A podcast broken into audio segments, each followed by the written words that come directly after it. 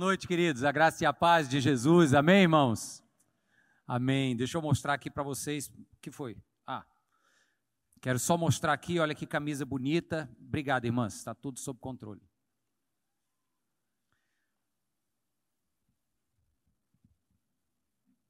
Mais oração. Se você não sabe, esse é um ministério aqui da igreja, onde irmãos e irmãs, todo culto, todos os cultos, isso desde 2020, se eu não me engano. Não, do, quando nós fizemos 20 anos, a gente já vai para 28, quer dizer, já tem oito anos que todos os cultos, de manhã e de noite, e agora mais um, porque tem no Eusébio, um grupo se reúne lá na sala pastoral para orar pela igreja, pelo culto. Durante o louvor aqui acontecendo, os irmãos estão lá em oração.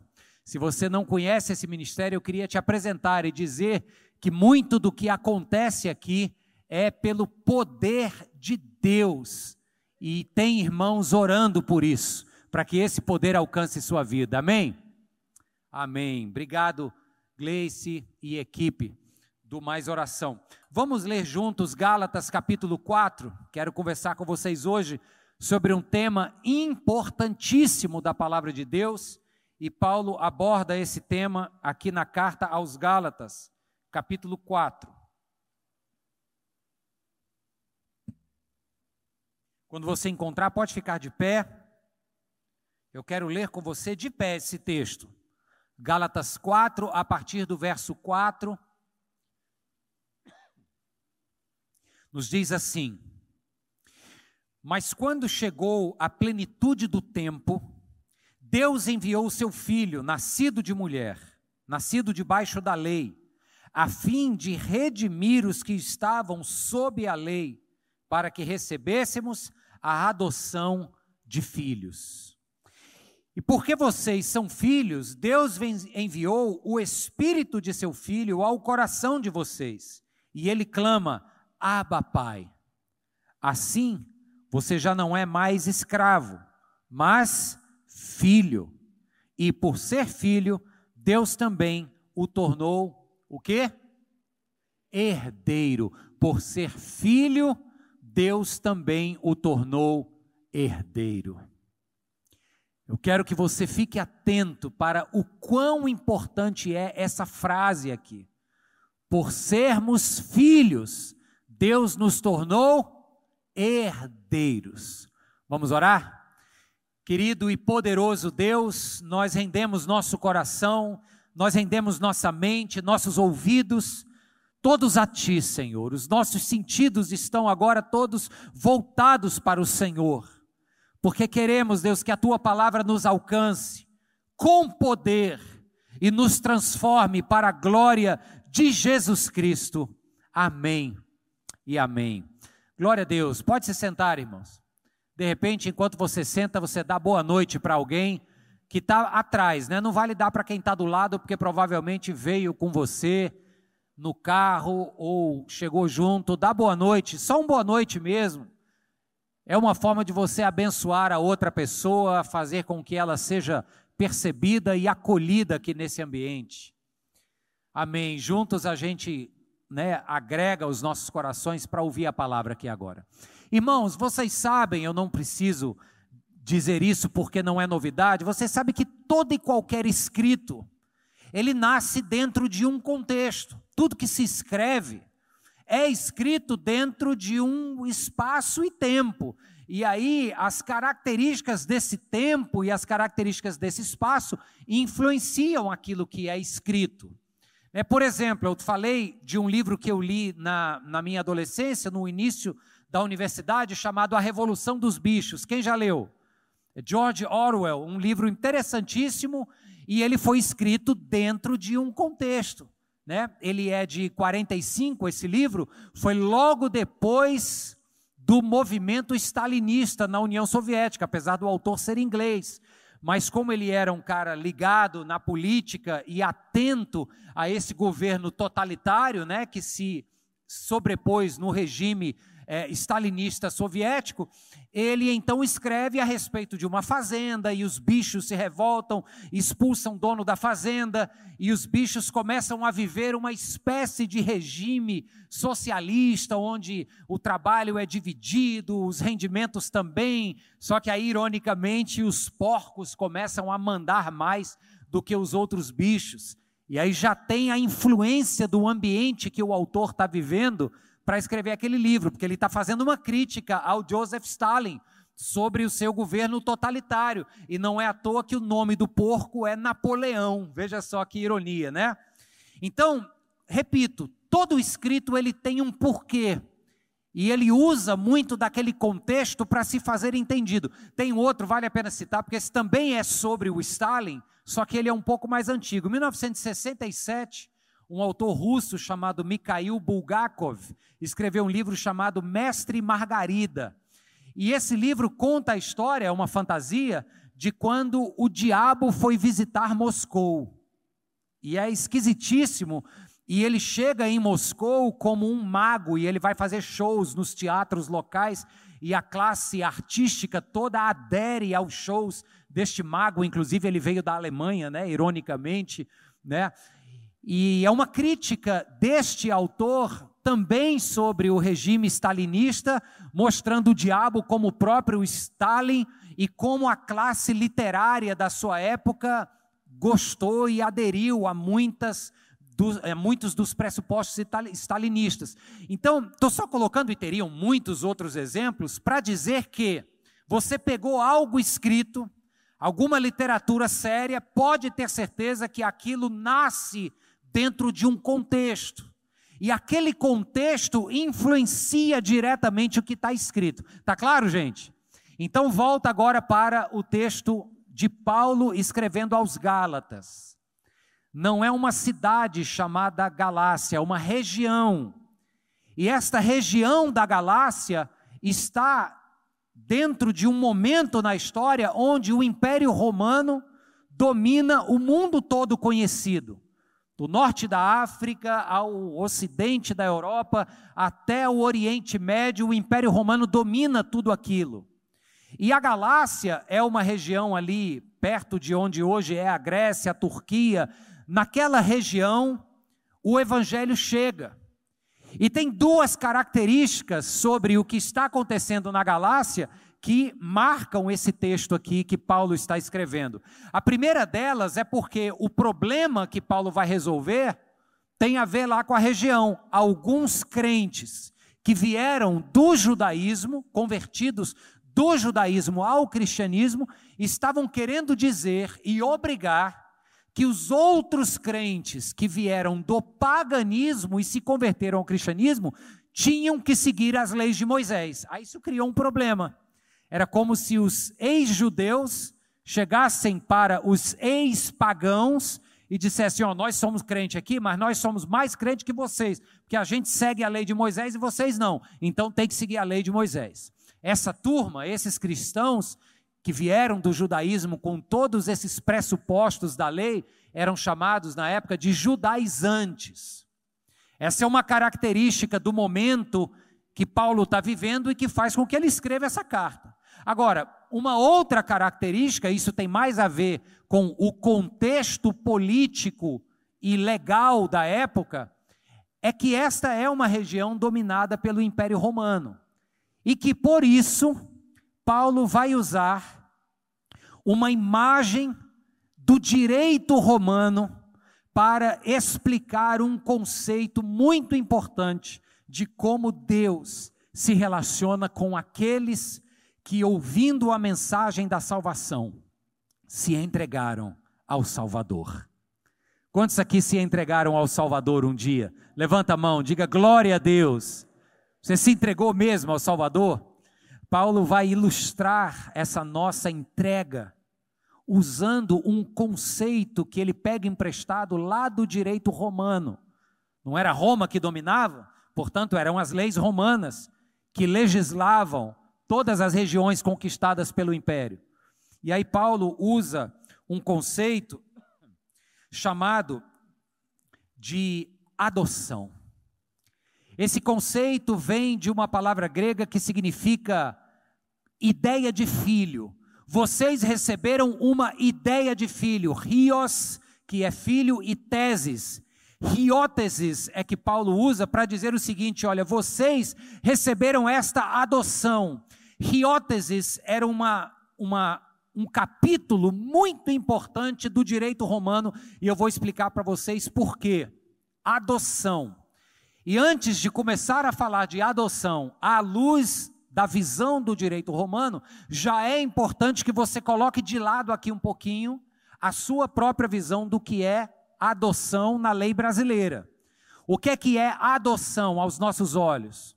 Adoção é um gesto dos mais bonitos e, e virtuosos do nosso tempo e do mundo ocidental, onde você olha para uma criança normalmente órfã e diz assim: Eu vou ser resposta de Deus para essa orfandade, e adota a criança. Então, é um passo que se dá movido por compaixão, movido por responsabilidade e afeto. Aí você pega aquela criança que normalmente ou não tem pais, ou ainda tem seus pais, mas foram colocadas para adoção por total incapacidade dos pais biológicos de criarem. A adoção é isso na nossa mente, né? No direito romano, a adoção era diferente. Para começar a história, não se adotava crianças. Muito raro a adoção de crianças. E você vai já já entender por quê. No direito romano, presta atenção, porque ainda que isso seja meio que a, meu filho está estudando direito, diz assim, pai, pareceu uma aula de história do direito romano. Eu fiquei todo cheio, né? Eu digo, quem sou eu? Mas na verdade é coisinha rápida aqui que é importante que você saiba para que a compreensão do que Paulo está dizendo se torne plena, forte. Então, no direito romano, havia duas formas de você adotar alguém o processo de adoção, ou ele acontecia para com uma pessoa que já era independente, que não devia mais obediência a ninguém, ela não estava sob a tutela de ninguém, era um adulto independente, ele pode ser adotado, e por mais estranho que pareça, por que, que se vai adotar um adulto independente? Calma que você vai saber já já. A segunda forma de adoção era inclusive uma palavra no latim que é a palavra que nós usamos, adoptio.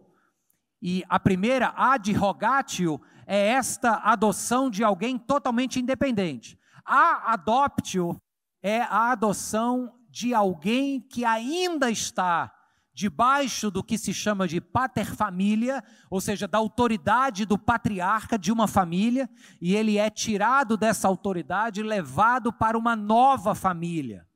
E Paulo usa esse conceito e com isso ele traduz o que Deus fez para com aqueles que reconheceram o sacrifício de Jesus na cruz para nos limpar do nosso pecado. Paulo está dizendo que assim Deus nos adotou. Sabe por quê, queridos? Porque no direito romano, quando havia essa adoção, a pessoa mudava de vida completamente. Ela mudava de nome, ela ganhava de fato um novo nome, ela ganhava uma nova história, ela tinha quaisquer dívidas anteriores não perdoadas, mas quitadas por este que o estava adotando.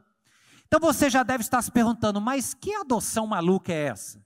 Como é que se adota adultos e se paga as dívidas desse adulto para tê-lo agora debaixo da minha tutela? É porque se para nós, preste atenção nisso, se para nós ocidentais a adoção hoje tem a ver com o cuidado do órfão, o futuro de uma criança, para o direito romano, a adoção tem a ver com a continuidade de um patrimônio, de um legado.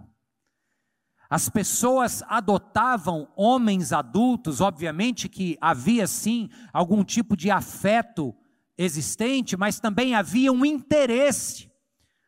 Um grande patriarca adotava um outro adulto para ser o seu sucessor, para herdar as suas posses e para dar continuidade ao seu nome e à sua família. Vou dar aqui dois exemplos para isso sincar melhor. Alguém aqui assistiu ao filme, com certeza assistiu, levanta a mão se você foi um dos que assistiu Ben-Hur. Quem já viu Ben-Hur? Filmaço, né?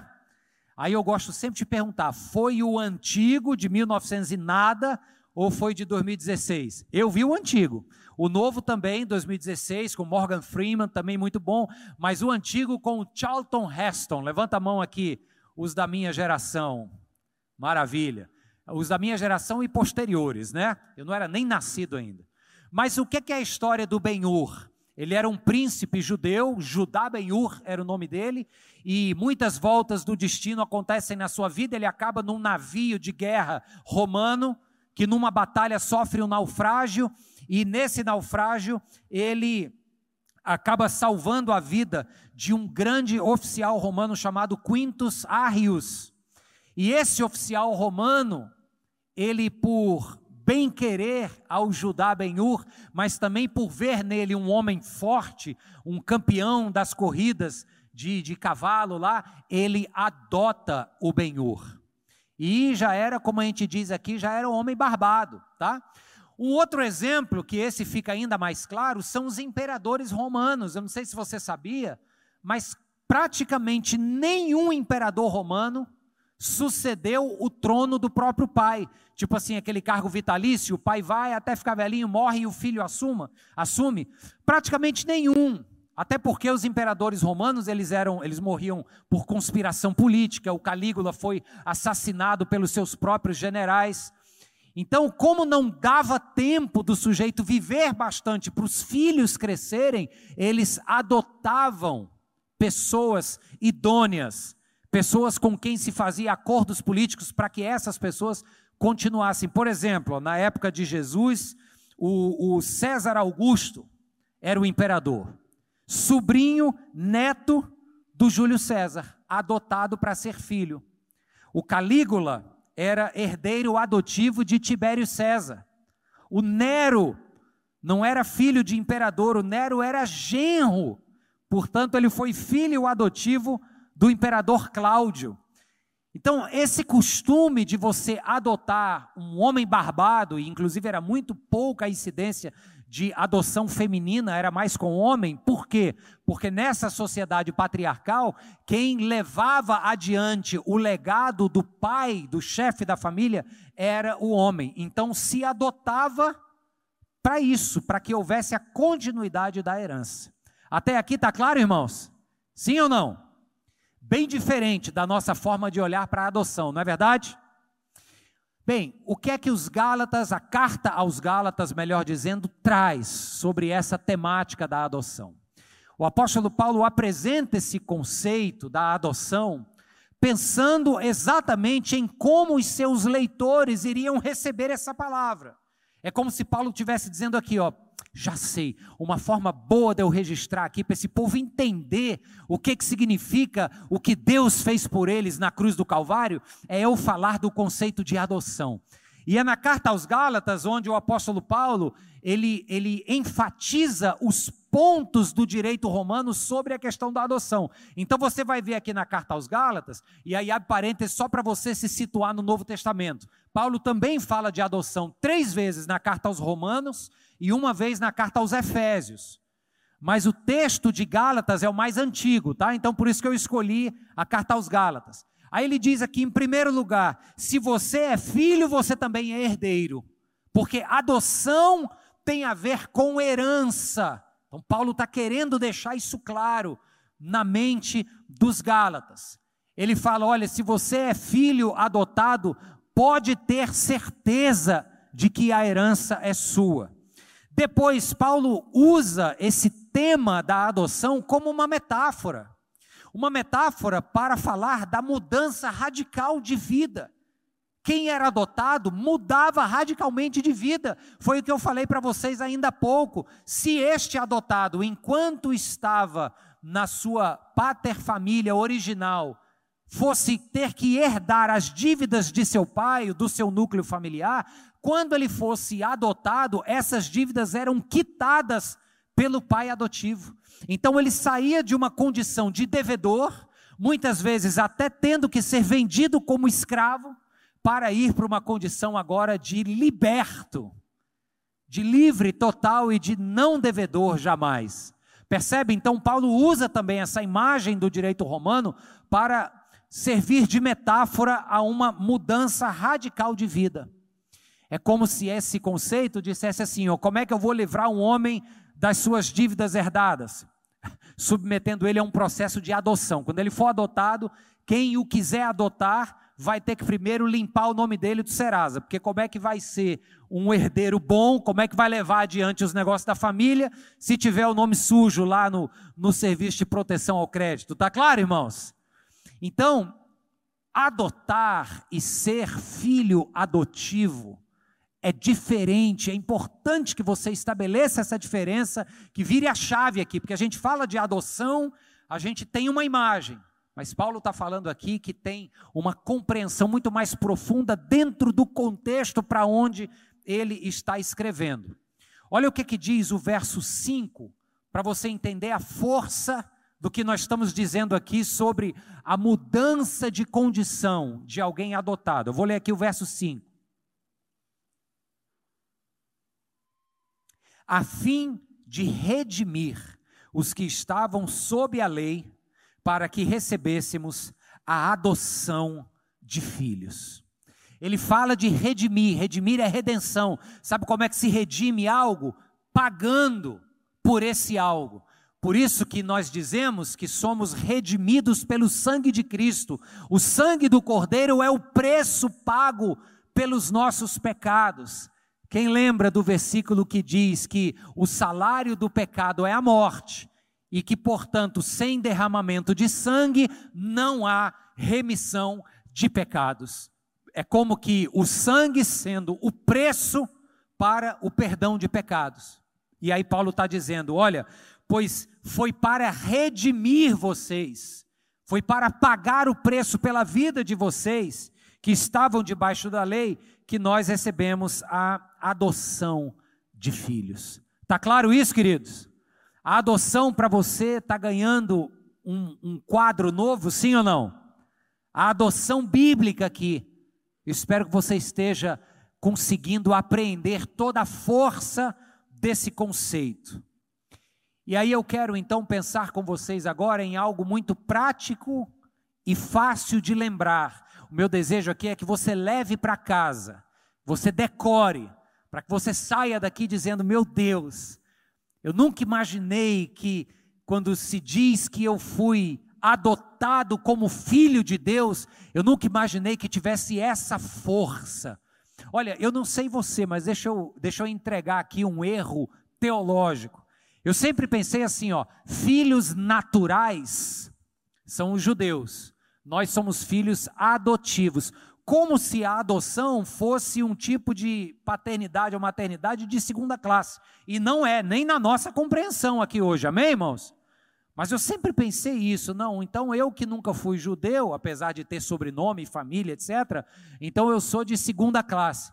Mas não, isso é porque a gente vai com uma mentalidade errada para o texto. Quando a gente entende isso aqui, houve uma redenção para que um processo de adoção, à luz do direito romano, vamos lembrar que o texto nasce dentro de um contexto, para que esse processo de adoção fizesse sentido. Então, eu tenho o desejo aqui agora de te entregar quatro coisinhas para você lembrar, para levar para casa, para que sempre que você trouxer à mente, eu fui adotado por Deus eu fui adotado na família de Deus, isso possa explodir no seu coração como motivo de glórias a Deus. Glória a Deus, amém, irmãos? Então, para ficar fácil, vamos combinar assim, ó. Eu vou falar sobre o poder da adoção. E a adoção, ela vai te dar dois benefícios e duas responsabilidades. Para ficar mais fácil ainda, o primeiro benefício eu vou chamar de B1, e aí logo depois eu vou te dar o R1, que é o quê? Responsabilidade 1. Depois você vai ver o B2 e o R2. Ou besteira, não é não? Mas você vai ver como vai lembrar por causa disso. Você vai lembrar disso. Qual é o B1? É o primeiro grande benefício de termos sido adotados. Dentro desta compreensão do direito romano, que até aqui agora eu estou me esforçando para que a gente entenda bem, o primeiro benefício é que quaisquer dívidas minhas do passado foram quitadas por aquele que me adota. Alguém pode dar um glória a Deus para isso? Aleluia! Se houve dívida, foi cravada na cruz do Calvário. Inclusive é isso que Paulo fala aos mesmos Gálatas. Ele diz que havia uma cédula que era registrada nesta cédula os nossos valores de débitos, os nossos pecados, e Paulo diz que Cristo cravou esta cédula na cruz do Calvário. Então, perdão aconteceu, resgate, redenção, fomos redimidos da nossa dívida de pecado, para sermos agora mudados de condição e sermos agora na condição de livres, não mais escravos e devedores, mas livres. Então, o B1, se você quiser só uma única palavra para anotar, você bota assim, ó, redenção. A grande bênção, o grande benefício da adoção é que para que ela aconteça, eu fui comprado e comprado por preço de sangue. Glória a Deus. Glória a Deus. Aí para o primeiro B1 tem o quê? O R1, né? Aí os alunos de medicina aí já estão pensando na residência, não é isso. R de responsabilidade. Se eu então fui comprado, o direito romano diz que um jovem adotado, comprado, ele agora tem uma responsabilidade. Qual que é? É de se colocar debaixo da nova autoridade do seu pai adotivo. Aqui nesse lado, lembra que eu falei que tem dois tipos de adoção? A primeira adoção era quando se adotava um jovem sobre quem se dizia sui, gen, sui iuris, Sui iure significa debaixo do seu próprio direito, era alguém independente. O segundo tipo de adoção, aquele dependente, era o aliene iuris, alguém que dependia da autoridade de outro. Em ambos os casos, ao ser adotado esse sujeito, fosse do primeiro ou do segundo tipo, eles iam para debaixo de uma nova autoridade.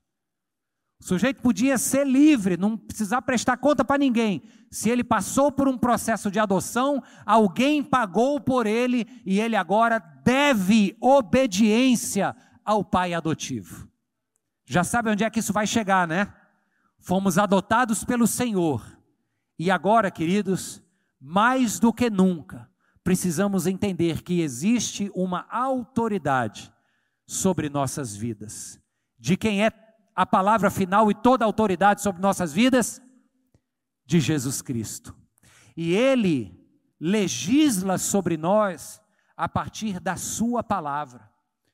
É lendo a Bíblia que a gente vai entender o que é que Ele quer e o que é que Ele não quer para a gente. Quando a gente se coloca debaixo de uma autoridade, pensa aí na imagem de um filho e seu pai. Por mais que o filho seja teimoso, etc., mas ele deve obediência ao Pai. Não é assim, gente? Pelo menos em tese, o mundo hoje está meio de cabeça para baixo, mas pelo menos em tese é assim. Então, ser adotado me coloca nesse lugar de responsabilidade, onde eu devo obediência ao Deus que diz na Sua palavra sim, sim e não, não. O que é errado é errado. Não adianta a gente querer dar um jeito torcer, fazer menos errado para que a gente possa ir lá e, e traçar. O nome disso é pecado e, portanto, é desobediência. Quem foi adotado goza do primeiro benefício, que é a redenção, mas também se coloca na primeira responsabilidade, que é, olha aí a segunda palavra, submissão. Para a redenção, eu tenho a responsabilidade da submissão. Amém, irmãos? Vamos para o B2 agora. O segundo benefício, à luz do direito romano, é que eu me torno herdeiro. Essa terceira palavra já pode anotar, é a palavra herança, só para você lembrar dela. eu me torno herdeiro automaticamente. Eu fui adotado, então eu agora não sou apenas um membro de segunda classe de uma outra família. Eu sou herdeiro do Pai. E o que é que significa ser herdeiro? Herdeiro de quê? Herdeiro das fortunas insondáveis de Deus, que é o dono de todo ouro e de toda prata? Sim, ainda que não seja restritamente no aspecto material, mas nós somos herdeiros do reino. A palavra de Deus nos diz que devemos buscar em primeiro lugar o seu reino e a sua justiça, e todas as demais coisas nos serão acrescentadas. Ou seja, estabelecer as prioridades do reino como minhas prioridades. Por quê? Porque agora o reino de Deus é a minha herança. Então, eu herdo também o benefício de fazer parte desse reino. Por exemplo, nós oramos agora aqui há pouco pela família do doutor Mário Barreto, cujo filho, Mário Barreto, faleceu de câncer. Queridos, o pai, conhece, né, Júlio, doutor Mário?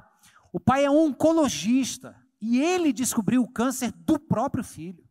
Faz ideia do que é isso? Agora, um homem crente, crente, firme com Deus, a família crente, a irmã dele, foi aluna da minha esposa de balé, conheço eles há muitos anos.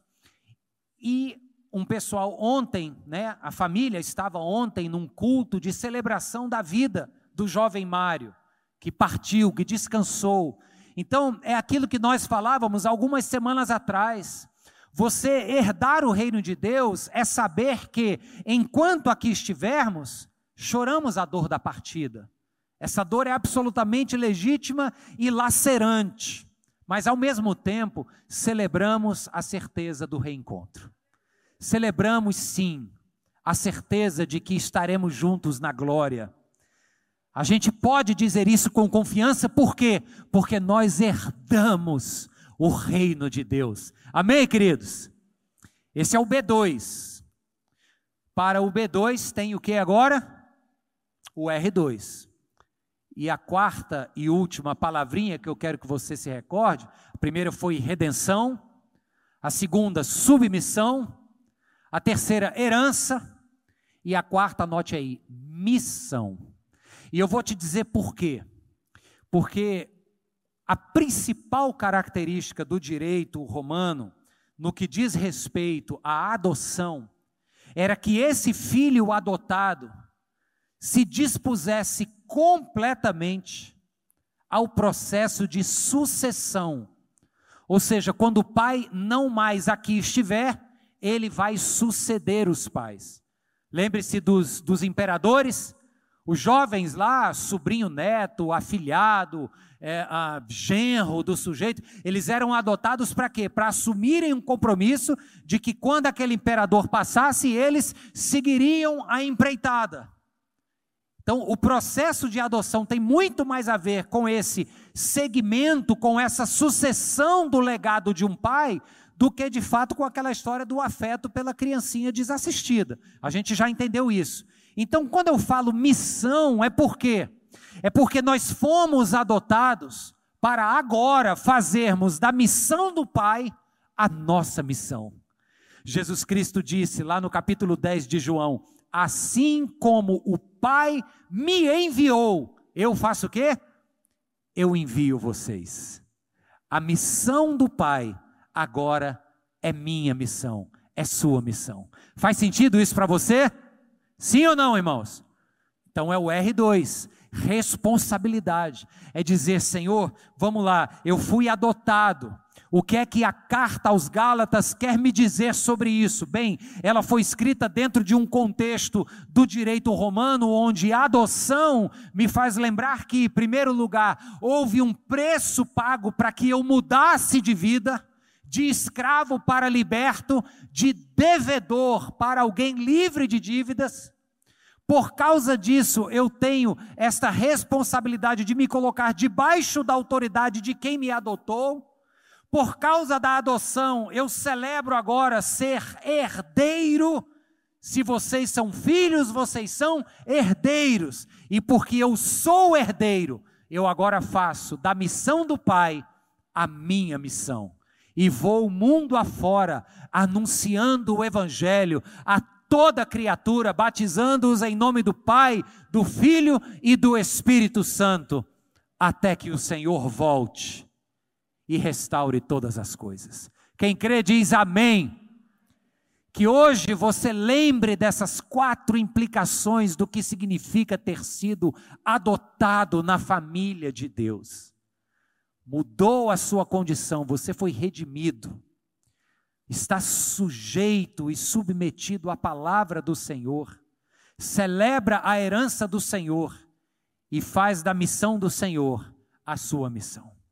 Que Deus abençoe a vida dos filhos, das filhas, em nome de Jesus. E o povo de Deus diz: Amém e Amém. Deus abençoe, queridos. Aleluia.